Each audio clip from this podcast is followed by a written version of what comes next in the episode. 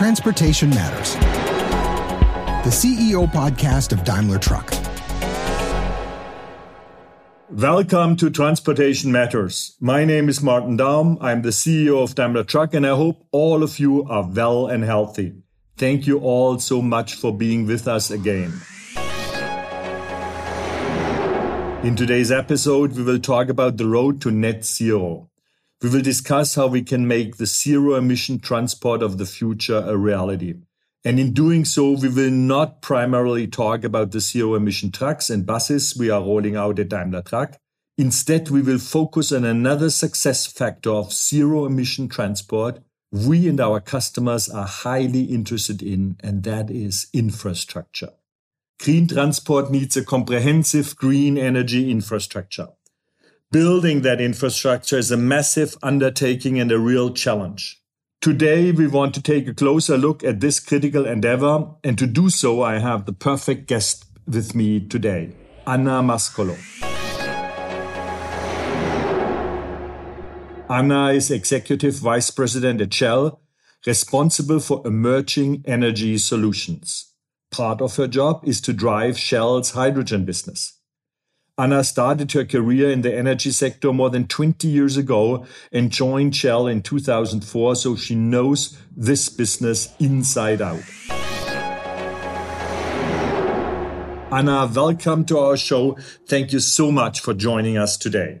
Thanks, Martin, for inviting me and really looking forward to the session. When I read to prepare for that podcast, I read through your resume and I was amazed. You studied theoretical and mathematical physics.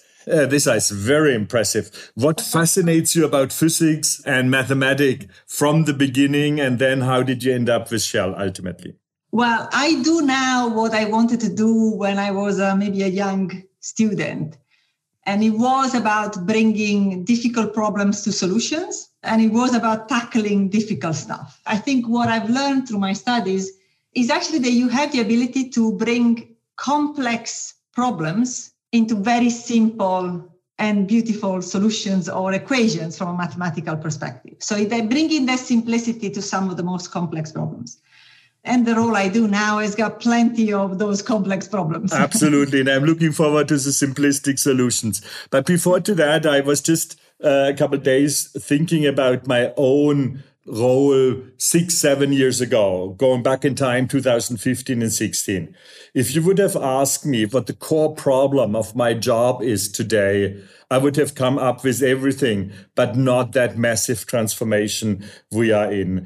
Do you have a similar feeling when you go back to Shell 2015, 16? What I do see is that energy transition is going at an incredible fast pace. It's always almost surprising to see how fast it goes versus your expectation. And then when you think that there is going to be a setback along the way, like COVID, actually, COVID has become a catalyzer for doing even more because we want to make sure that the same way as we have responded to COVID, if we do it the same for other challenges like energy transition, I think then we can show success. And also, COVID has showed us what it looks like when you do less emissions, uh, perhaps when you travel or fly less. And people had a bit of more reflection times. They're wanting to go back to a greener restart of the economy. And you would say, what changed between, let's say, 2015 and today, in your opinion? What was that catalytic moment that changed corporate strategies? Or what would you say is different? Energy transition has been with us for some time, and we shall, uh, you know, we've been on this journey for many years, including, you know, where we are now, and I, am happy to go there into in a moment. So it's been with us for many years. I think the society understanding and demands have changed I think people want to see the transition happen. They want to see it faster. And also just realizing that if we want to be in line with the Paris Agreement, we are just behind the curve where we need to go faster. Hydrogen is a classical one 10, 5 years ago. Everybody would have thought hydrogen was a crazy idea. And actually now we have hydrogen being part of infrastructure. And the challenges have moved from the technical pieces uh, of can you make hydrogen work can you keep your supply chain safe? To how do I scale it? How do I make this an impactful change? Mm-hmm. And you are right. I would say nobody of the listeners, even me included, can picture what a 200 megawatt electrolyzer means like. Uh, what do I have to think about? Is this one giant bottle where I put water in and it comes hydrogen out? Or how do I have to picture that? Yeah, so let me, before we move into the electrolyzer, let me go one step back and I'm going to go to the electrolyzer and then explain how that is in the context of the rest that we're doing.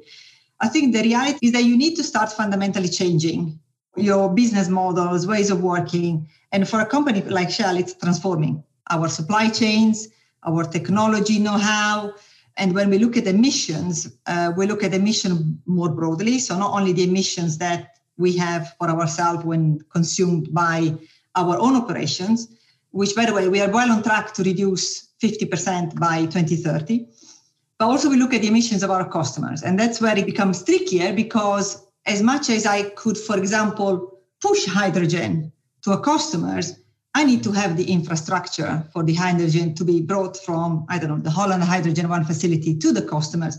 The customer need to have a way of picking it up and having demand from their customers. So, so I think it's actually also changing demand patterns as well as the supply side. And what we're also finding is that every sector needs a slightly different flavor of solutions and along different timescales. And that's actually quite important. So bringing different solutions to the table from renewable power to bioenergy and nature-based solutions, carbon capture and storage, biofuels, or hydrogen. So when we look at hydrogen is in the context of that broader transformation as a company. And then you're looking at the steps we've done with the Holland Hydrogen One, which everybody feels very proud of. Uh, I must say, there's never been a more proudest day as when we did went out with the announcement, because then you're feeling part of something bigger. Now, the electrolyzer capacity is 200 megawatt. The total global capacity is 300. I also want to say that what the world will need is actually in the order of the hundreds of gigawatt. Mm-hmm. Only Europe is looking at 20, 30, 100 gigawatt of hydrogen and another 100 imported. And so, Anna, so may, I, I inter- may I interrupt you because that's even important for me. I want to translate it into the trucking language, and that is in kilogram and tons. How many hydrogen does a 200 megawatt electrolyzer can produce per day per year?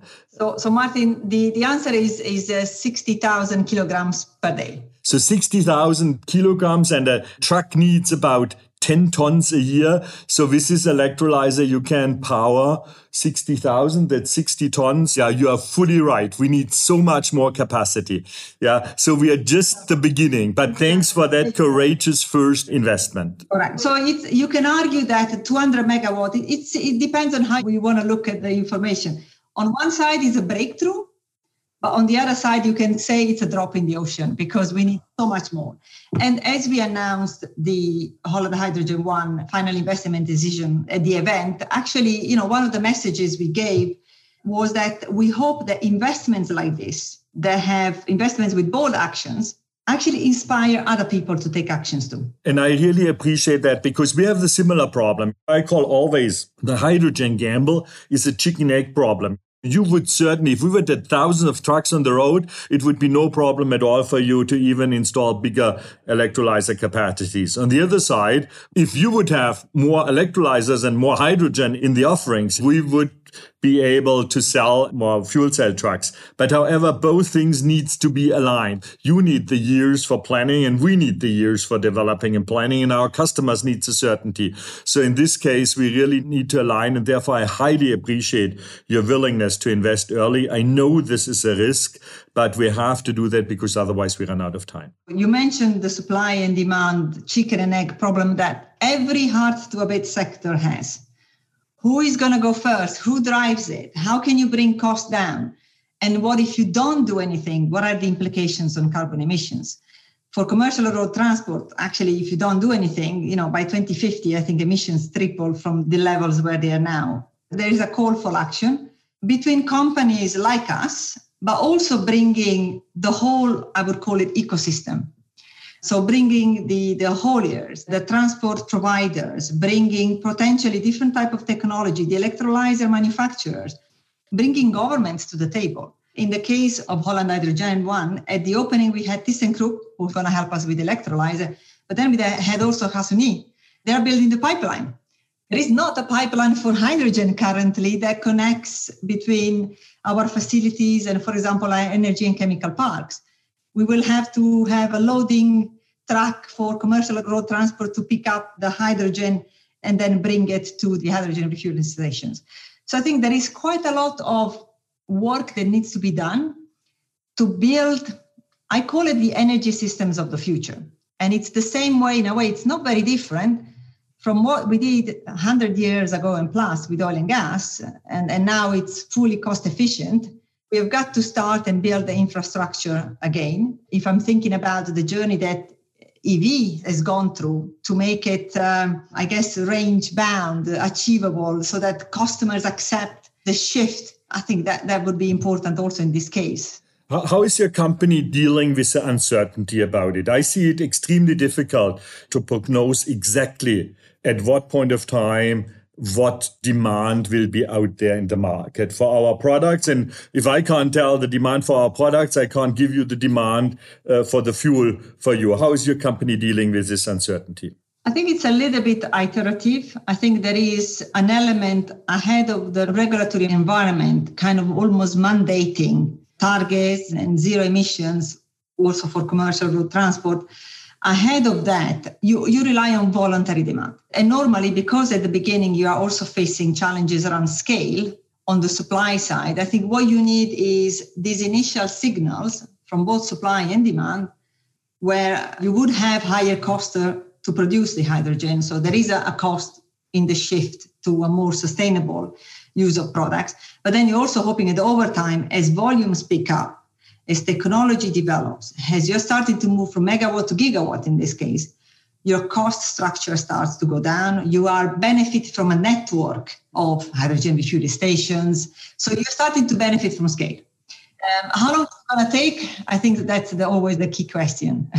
I would say that's part of the partnership Daimler and Shell, for example, formed that we want a certain route. Yeah, we promise trucks on that route. You will give the infrastructure for that one route, which is not essential for the entire Europe, but which is a good tiptoeing into the business. And then we build up the experiences from there.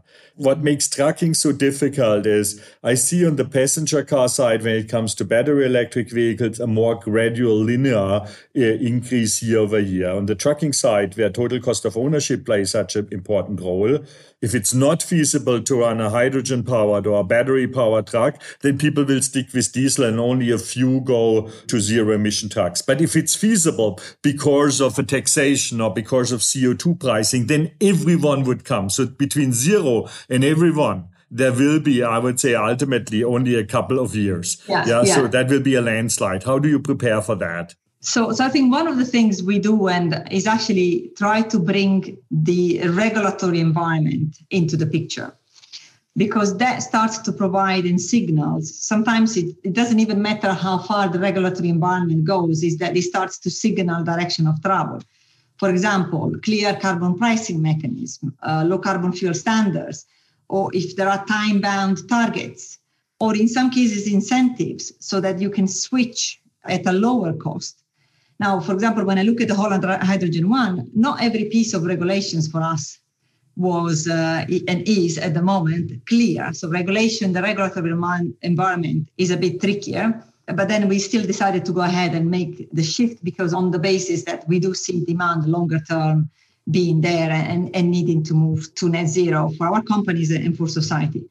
Yeah, and I would say this is for me part of the learning curve. And therefore, it's great that all the specialists are coming to the party or to the solution of the problem. Sometimes people ask me, why are you working together with companies like Shell or other oil companies? Yeah. And I said, because they understand the problem the most. You know, they know between energy uh, creation and energy distribution. They already solved the problems in the oil world. I would say nobody yeah. is better equipped to solve it in the new world than you. And sometimes they say they know how to handle a 10 billion project because that, you do that. That is also true. I think there is an element of moving into that large scale projects. I think that's something that we would have plenty of expertise. And we see that our companies and our people actually are transforming in terms of skill sets. So if I look at some of the products I handle, I handle carbon capture and storage. Now, the technical capability around carbon captures are not very far from what we call the engineering in subsurface for the upstream oil products. So you actually can transfer capabilities into the new world and that's what the company is doing. And I think just anecdotally, by 2025, half of our spendings will be on low carbon as a company, and 2025 is not very far. I mean, that's a good segue to the next question, because for me, time horizon is important.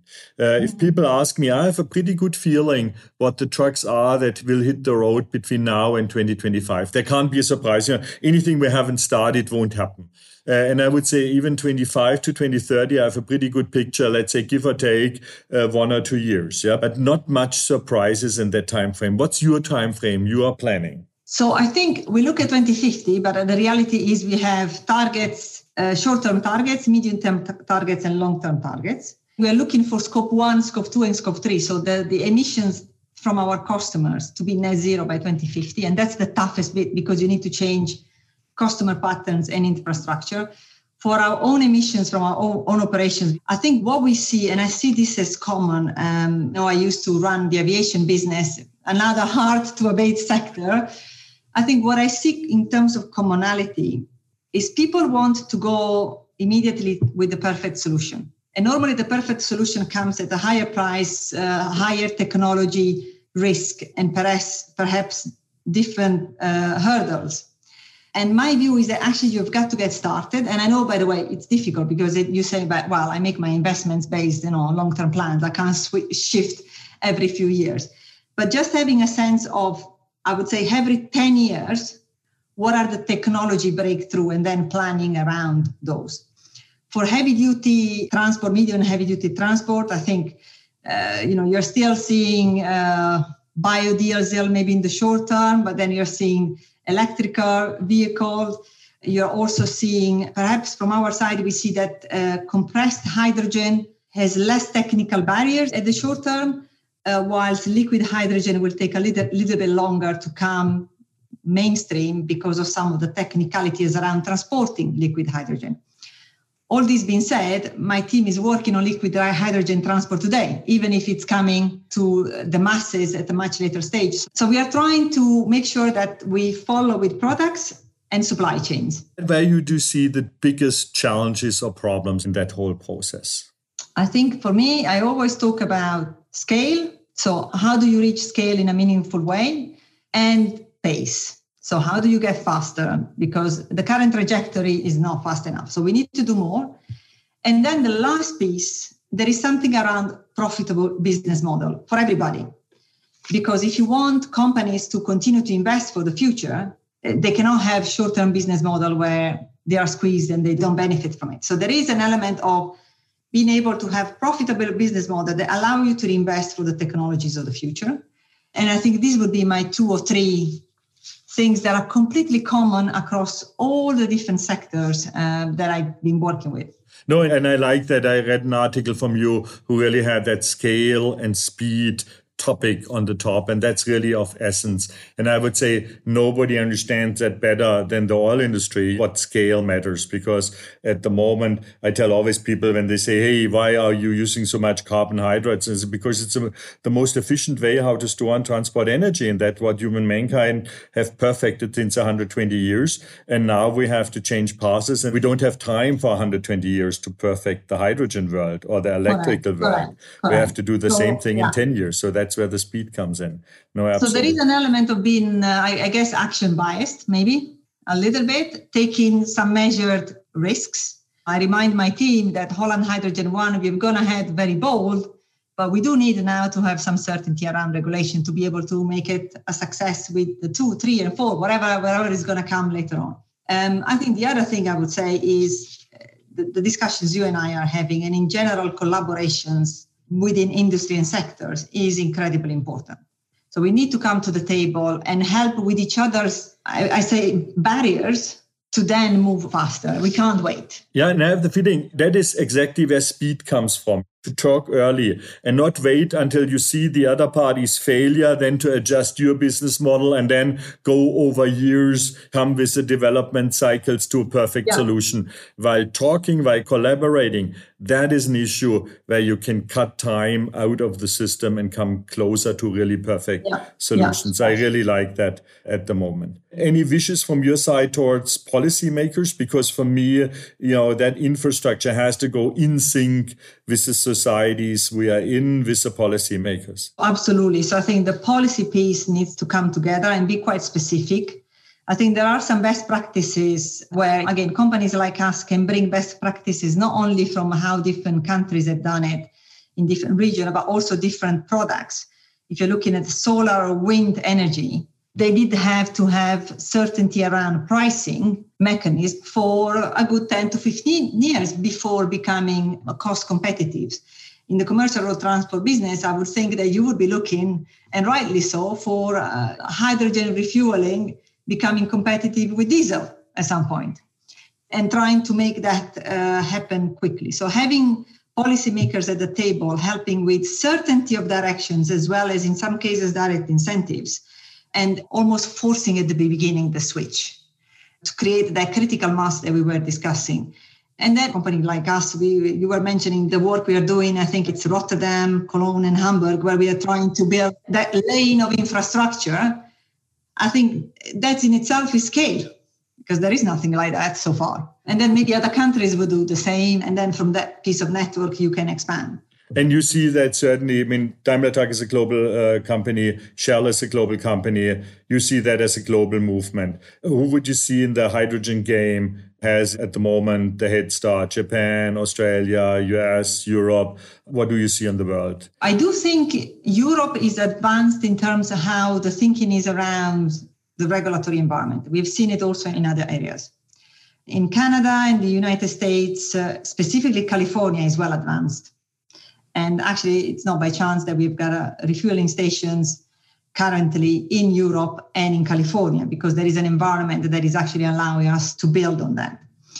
I think where you start seeing big, uh, going back to the scale thing, big scale is actually when you're shifting your demand in the East. Because I always say when the East moves, that's where the numbers go up crazy. Uh, we do see opportunity, for example, for mega hubs of hydrogen or ammonia as a vector for hydrogen uh, maybe coming from the Middle Eastern countries or Australia, uh, where you have access to large amounts of renewable power. Uh, but you also see countries like China, where you're moving very fast also towards net zero by 2060. Mm. Yeah, and I would say, and that is what all our job is to make it available, improve continuously.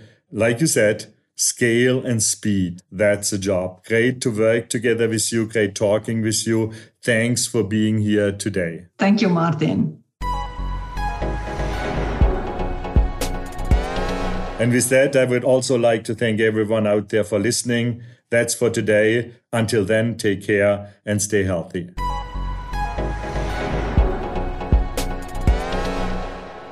That was Transportation Matters, the CEO podcast of Daimler Truck. If you enjoyed what you've heard, share this episode and subscribe to Transportation Matters on your preferred podcast platform. You can do this by tapping the follow or subscribe button right next to the podcast title.